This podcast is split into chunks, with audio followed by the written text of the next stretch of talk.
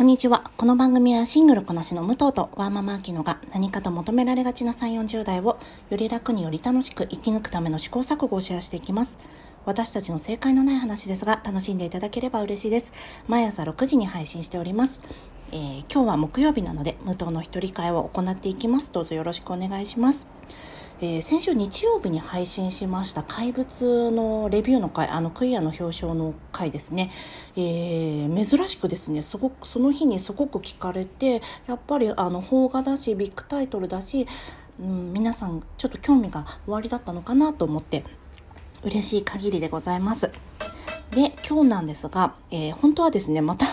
あの、私、ウーマントーキングのトークショーに行ってきましたので、えー、その話をしたいなと思ってたんですがそれもだいぶ長くなっちゃったんですよね。あのメノナイトでのコミューンの話とかそのウーマントーキングで柚木あさこさんとゆっきょんさんが話された内容と私のまあ感想を言おうと思ったらまあ全然やっぱりね朝の10分の番組にはちょっと足りないなと思ったので また今回も日曜日に配信したいと思いますもしよかったら聞かれてみてください。あのウーマントーキングはですねメノナイトのコミューの中で2005年から2009年に起きた、えー、3歳から70代の女性100人以上が性被害に遭った実際の事件が元になってます、えー、具体的な被害についてはこちらで言及することはありませんがフラッシュバックなどの恐れもありますのであの無理して聞かれる必要はもちろんないですただあのゆずきさんもそのトークショーの中でも言っていたんですがあの具体的な内容っていうのは映画の中でも示されないんですがすごくねリーチの広い作品だと思います。なのでもしよかったら聞かれてみてください。で、あとね、映画の話ももちろん面白かったんですが、2022年の4月に、柚木麻子さんと山内真理子さんが発起人となって原作者として映画業界の性暴力性加害の撲滅を求めますというステートメントを出されたの皆さん覚えていらっしゃいますでしょうか？その時にあのすごく多くの作家さんが賛同してくださったんですよ。でああいろんな人が賛同してるなって私思ってたんですがあのその時の裏話をしてくださって あの なんていうんですか映像化界の風神と雷神三浦紫音と湊かなえっていう何ですかそのお二人を、えー、引き連れてきた時のお話とかがすごい面白かったので そのお話もしたいなと思っておりますでは今日の本題入りたいと思います。まあ、ちょっとその前に先週のあきちゃんの放送皆さん聞かれましたでしょうか？あの第2子生まれてあきちゃんがその時のね感情を吐露していた回だったんですが私もう身内なのにすごいあれなんですけど面白くて2回聞いちゃったんですよねでその後友達と一緒にもう1回聞くっていう3回も聞いちゃったんですけどやっぱりあの私は自分で、えー、自分の体では、えー、子供を産まないということを選択してますのでやっぱり友達であっても興味本位でこれって実際どうなんだみたいな具体的なことってもちろん聞かないんですよね。なのでこういう機会あの友達同士でもそこまで具体的になんだろうなあきちゃんにどうなのああなのとかはしなかったと思うのでこういう機会がなかったらね聞けなかった話なのですごく面白かったです。あのあれですよ。 funny じゃないですよ。 interesting ですよ。そうそう。であのもちろん過度に神格化するということじゃないんですがえーと、経産婦というだけで私からだいぶ偉業をね達成されてるなっていつも思ってるんですなのでまあ皆さんはねもう、えー、お子さんいらっしゃる方は何だろうなもう生存者バイアスがありますからもうこんなこと別に大したことじゃないよって思われるかもしれないけど本当に、えー、すごいなといつも思っております。そうだからこそお子さんを産むという選択をした方あの育児中の方とかお子さんそれぞれがあの健やかに理不尽に脅かされることのない人生を歩んでほしいなと切に祈っております。で今日の本題なんですが、えー、子供を産まなくてよかったですマジでというハテナブログに投稿された記事について思うことつらつらと話したいと思います。すいません。あの前振りでだいぶ長くなっちゃったんですがよかったらお付き合いくださいませ、えー、その記事っていうのがですねまあ簡単に言うと、えー、その書かれた方はこなしを選択されていて、まあ、ご夫婦で楽しくやっていると。で、まあ、その書き出しがすごく良かったのでちょっとそこだけ引用するんですが海外の観光産業では日本人観光客はクレームをつけず黙っていなくなるから怖いと言われていると聞いたことがある。なぜクレームをつけないのか。改善するとは思えない。改善したとしてももう来ないから関係ない。文句を言って相手に響かなかったら結局自分が疲れる。いろいろな理由があるかもしれないけどクレームはつけない。クレームはつけないけれどわざざわざわと口コミは広がる結果いかなくなる非婚化も少子化もこれなんだろうなと思うという書き出しのブログだったんですよね。でまあ、えー、て言うんですかね肌感覚で子供を持つことがすごくこの社会日本社会においてはマイナスなように感じるというようなことが書いてあります。あの産めばなんとかなるっていうような空気には今はなってない。もちろん共働きをしなくちゃいけないからこのどちらかがね育児に専念するっていう時代が終わりましたのでまあそれはもちろんいいことでもあると思うんですが終わったのでそうなってくると産む側でそしてメインメインの担い手として育てる側まあこれはねご夫婦のその時の何て言うんですかね状況によってもちろん変わってくると思うので一概に女性がというのは言えないんですがただやっぱりどうしても母性神話とかそういったものがありますからなんだろうな社会規範的にもどちらかが割を食っている状態にあるというような内容が書かれています。で皆さんこれよかったらあのリンク貼っておくので読んでみていただきたいんですがこれ聞いてどう思われましたでしょうか？子供を産まなくてよかったですマジでというこのブログの内容ですね。ですごく反論がいっぱい来てたんですよね。まあこれ酸っぱいブドウであの子供産めなかったやつがそうやって言ってるんだろうっていう、まあ、ひどい内容のものが来てたりあとはまあそう思われるのも何というか今の日本の社会の中ではまああるのかなとは思うんですが子供を産まないで、えー、将来人の子供に下の世話をさせる気なのかとかあの人の子供に、えー、年金を稼いでもらうつもりなのかとか人の子供におんぶにな抱っこになるつもりなのかみたいな反論も結構ありましたね。あとはえー、まあ私たち外圧としてよく受ける反論ではあるんですが女性は子供を産まないと後悔するよといったようなものですね。であとまあ擁護するような内容としては今の社会背景ならまあこう考えて当然なんじゃないか経済的にも厳しいしっていうような内容があったりあと先週ですねこれまたちょっと別の機会で話せればなと思ってるんですが藤沢駅の、えー、動画あと恵比寿ガーデンプレイスの動画皆さんご覧になったでしょうか？やっぱりまあその内容ちょっとご紹介しますとおそらく、えー、男性が、えー、駅のホームに飛び出して降りてしまったんですよね。まあ、その時あの電車はホームには入ってきてなかったのでおそらく何の怪我とかもされなかったと思うんですがで多分、えー、障害がおそらくある男性がいてそれを追いかけてくるえー、その方のお母さんだと思うんですがが、えー、その方を抱きしめてる動画が拡散されていてそれに対するキャプションが、まあ、こいつのせいで遅れてる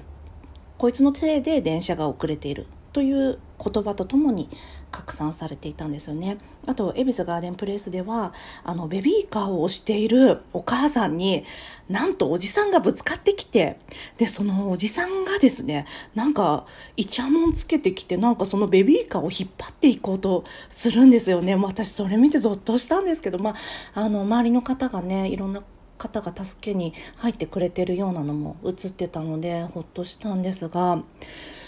もうその2つの動画を見てねお母さんたち本当に怖いどちらのお母さんもね本当に怖い思いされただろうなと思ったんですがやっぱりこういったところだけを見てもあの子供が歓迎されてない世界に子供を送り出すことが不安っていう気持ちもすごくわかるなと思ったんですよね。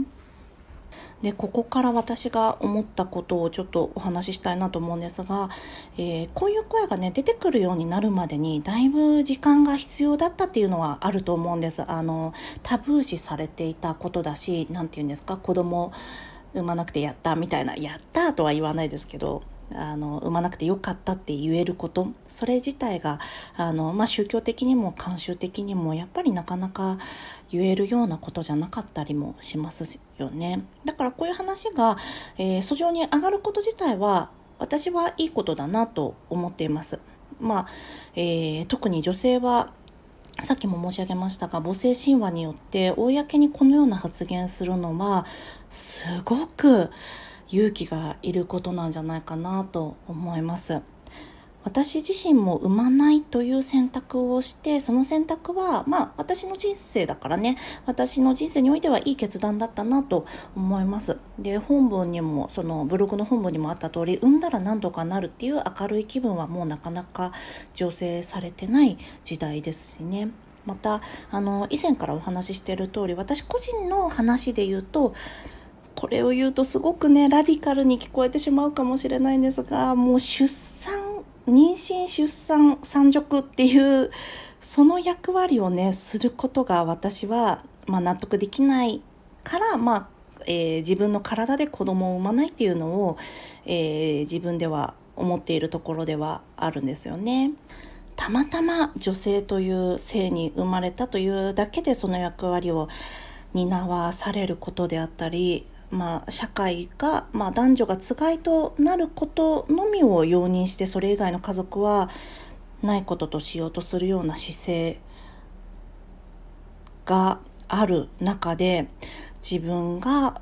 自分の体を使って子供を産みたいっていうのは思わないんですよね。すごいこんなこと言うとすっごく変わったやばい人っぽいですよね。でもまあそれが本心なのでちょっと言ってきますね。もしかしたらねどこかで誰かもそう思ってるかもしれないなと思ったのでそれ言ってき言いますね。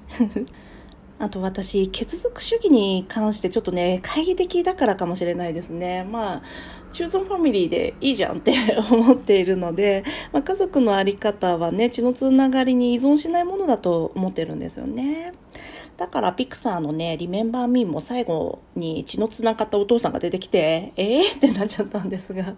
そうなんです。そう、まあ、だからね、例えば今、なんかなんかのきっかけで誰かと結婚するってなってステップマザーになるとかってなったらもうもちろんコミットしなくちゃと思いますしなんかね甥っ子に身寄りがなくなって私が育てるってなってもちろんもう彼が大学卒業するまで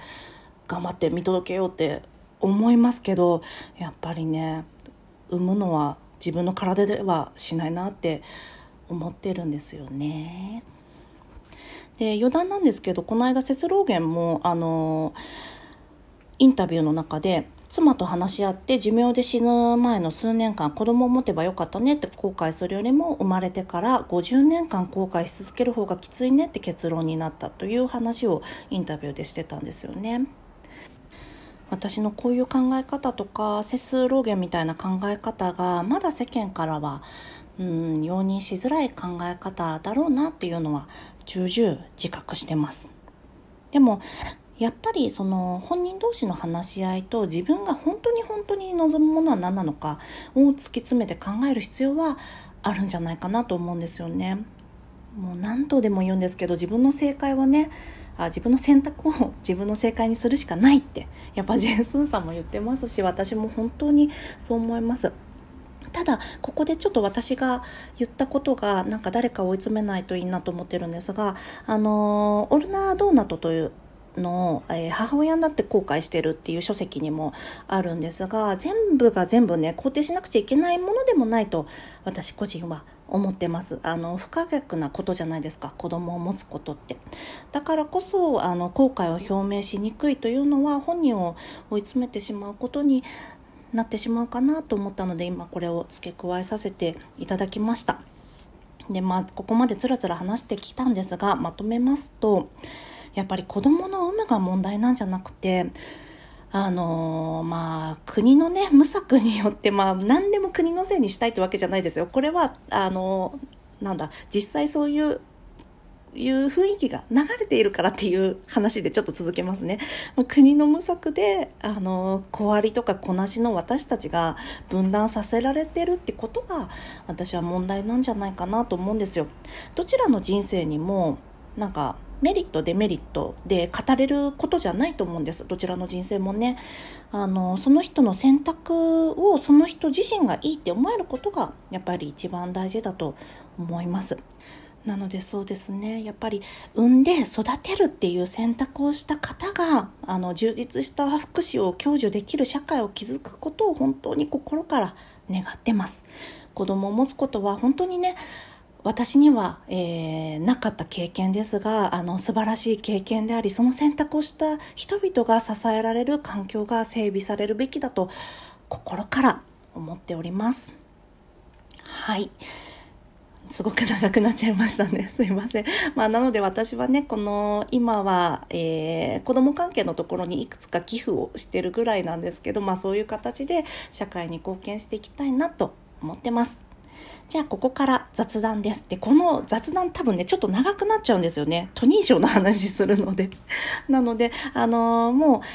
ちょっと興味ないよって方はここでね、今日はお別れしていただければと思います。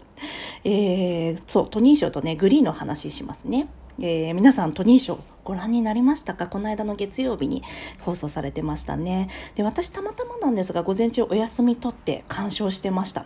あの、トニーって毎年なんですけど、もう作品をですね、やっぱりブロードウェイに行って見ないと、この、あ、この作品が撮ったんだっていうものを全部知らないっていうことがほとんどあるんです。あの、リバイバル作品賞っていうのがあるんですが、それはやっぱ見たことあるものもあるんですよね。ファントム・オブ・オペラ、もう今回リバイバルになったみたいなんですが、まあそういったことがない限りなかなか見たことないんですけどここ数年あのナショナルシアターライブが日本で映画館でそのストレートプレイをですね、まあ、ミュージカルの時もあるかなえー、ナショナルシアターライブでかかった、えー、作品をですね、日本の映画館で流してくれてるんですよ。なので、それがあって、あの、去年、演劇作品賞を取ったリーマントリロジーもそうですし、あの今回、レオポルトシュタットえー、獲りましたよね。あと、主演女優賞でプライマフェイシーを、あの、ジョディ・カマーが獲ったんですけど、それが映画館にかかってたんですよ。だから本当にね、いい時代になったなと思ってます。で、今ちょっとお話ししたプライマフェイシー。えー、内容はもちろんのことね、ジョディ・カマーの演技本当に良かったんですよ。演者はですね、ジョディ・カマー一人なんですけど、もう本当にその情景がありありと浮かび上がってくるんですよね。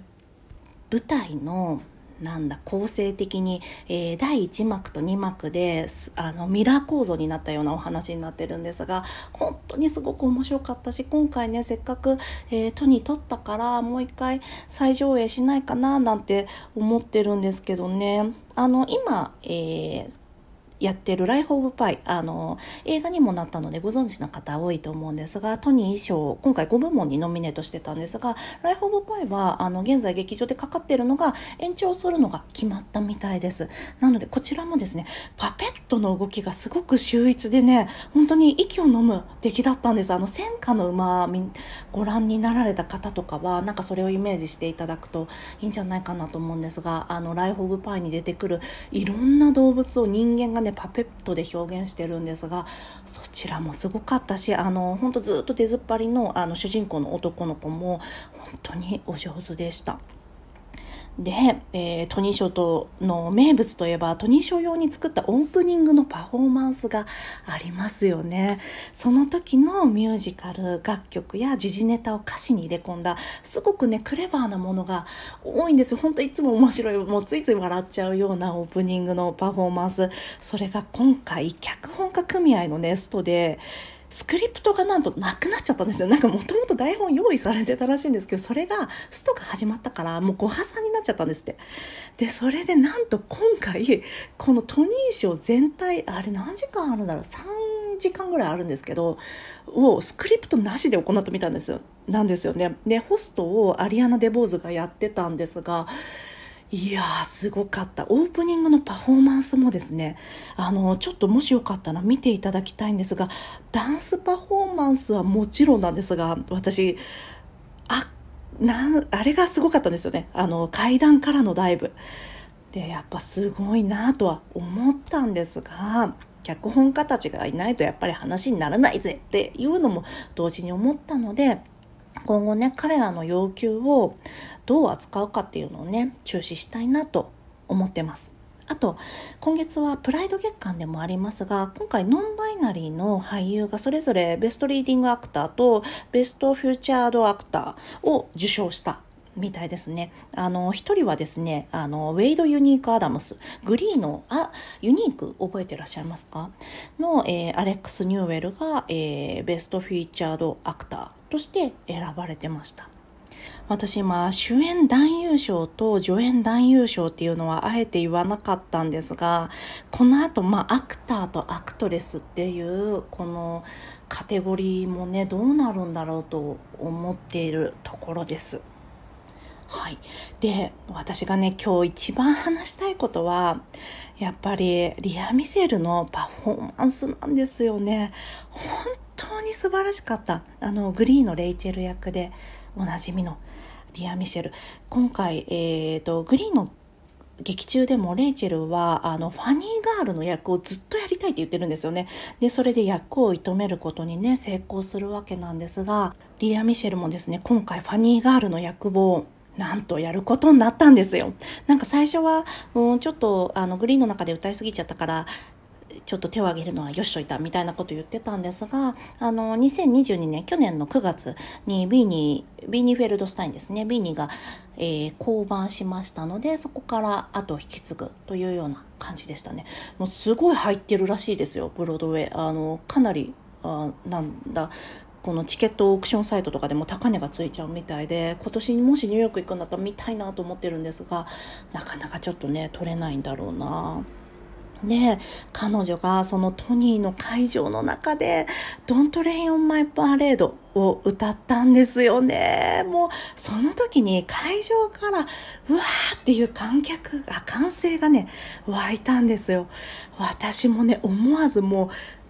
胸が熱くなったって今言おうと思ったけど、実際はね、目頭が熱くなってましたね。もうちょっと泣いちゃうぐらいの、すごい感動しちゃいましたね。だって今まで私たちが聞いてたのってあのー、まあ、レイチェルがね地区大会で歌う用のだったりとかあとニアダの試験でウーピーゴールドバーグに聞かせようとして歌詞忘れちゃったりしたやつとかあとサンタナにあの「Don't Rain on My Parade」奪われちゃった時とかにまあそれぞれサンタナとかもね歌ってたっていうのがあるんですけどとりあえずその曲を一曲歌唱するっていうスタイルで聴いていたんですが今回はその、えー、まあ、とに他のパフォーマンスでもそうなんですが芝居から入ってそのシークエンスから入ってその芝居の中で歌唱に移っていくわけなんですが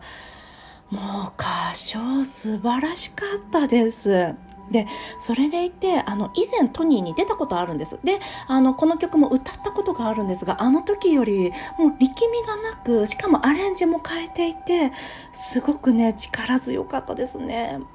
もう2020年のブラック・ライブズ・マターの時にあの自身のインスタグラムにブラックのタイルをのみんなねあの時載せてる方多かったんですがリアもそれをやったらさなんかグリーの共演者から「いやお前は差別してた側だろ」って言われちゃってね。でそれで、えー、告発を受けて大炎上してこれでその時謝罪したんですよね。でなんですがまあ、えー、自分はそういうのがちゃんとね勉強不足だったみたいなことを謝罪してだったけどまあその時に、えー、契約してたもの、えー、CM とかもあったんですが打ち切られてっていうことがあってで今回そのファニーガールもグリーンのね仲間たち見に行ってる人ももちろんいるんですが行かない、まあ、カート役のクリスとかはえー、なんかそんなんいかない？みたいな。感じだったりとかまあそういうね確執がグリーンの中では結構まあ座長としてさ